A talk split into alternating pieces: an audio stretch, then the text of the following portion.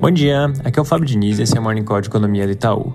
Começando por Rússia e Ucrânia, o noticiário do final de semana voltou a trazer uma elevação nas tensões, com chances de sanções adicionais do Ocidente contra a Rússia voltando a aparecer. Basicamente, o que está acontecendo é que, conforme as tropas russas estão recuando das regiões próximas a Kiev, os resultados dos ataques do exército nesses lugares não só estão se tornando mais claros, mas também vem ganhando bastante publicidade. Nos últimos dias, vários jornais, inclusive, têm usado o termo atrocidade para descrever as ações cometidas. Diante desse contexto, naturalmente, a discussão sobre como os países do Ocidente vão reagir ganha destaque.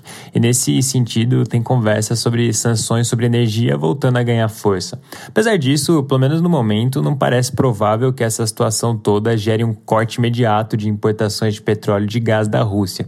Mas talvez a gente veja sinalizações de um processo mais acelerado da diminuição dessas importações. Provável que a gente veja mais notícias nessa frente hoje ao longo do dia e, naturalmente, esse vai ser um tema que vai ficar no centro das atenções da semana como um todo também.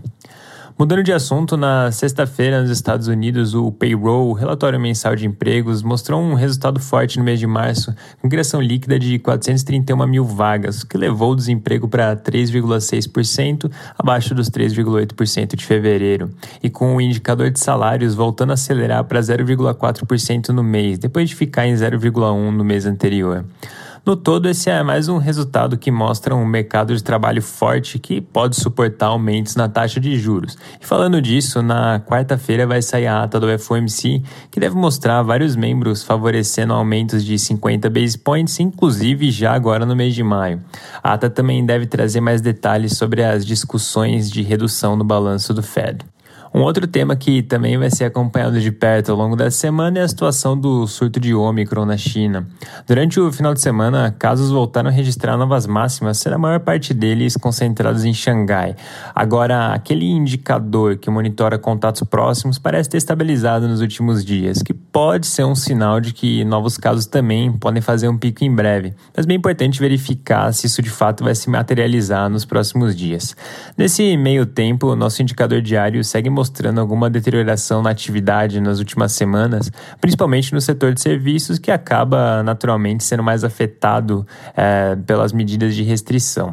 No Brasil, o destaque econômico da semana fica pela divulgação do IPCA de março na sexta-feira, que deve vir com alta de 1,33% no mês, levando a taxa em 12 meses para próximo de 11%.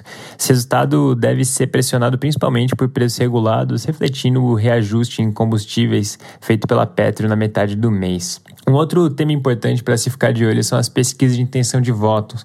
Como a gente mencionou na semana passada, estamos chegando perto do período em que de fato as pesquisas começam a se movimentar mais. E essa movimentação pode inclusive ser acentuada nas próximas pesquisas por conta da desistência do candidato Sérgio Moro. Talvez nas divulgações dessa semana já dê para se ter alguma noção de como vão ser alocados esses votos que seriam para ele, então é bem importante ficar de olho nisso.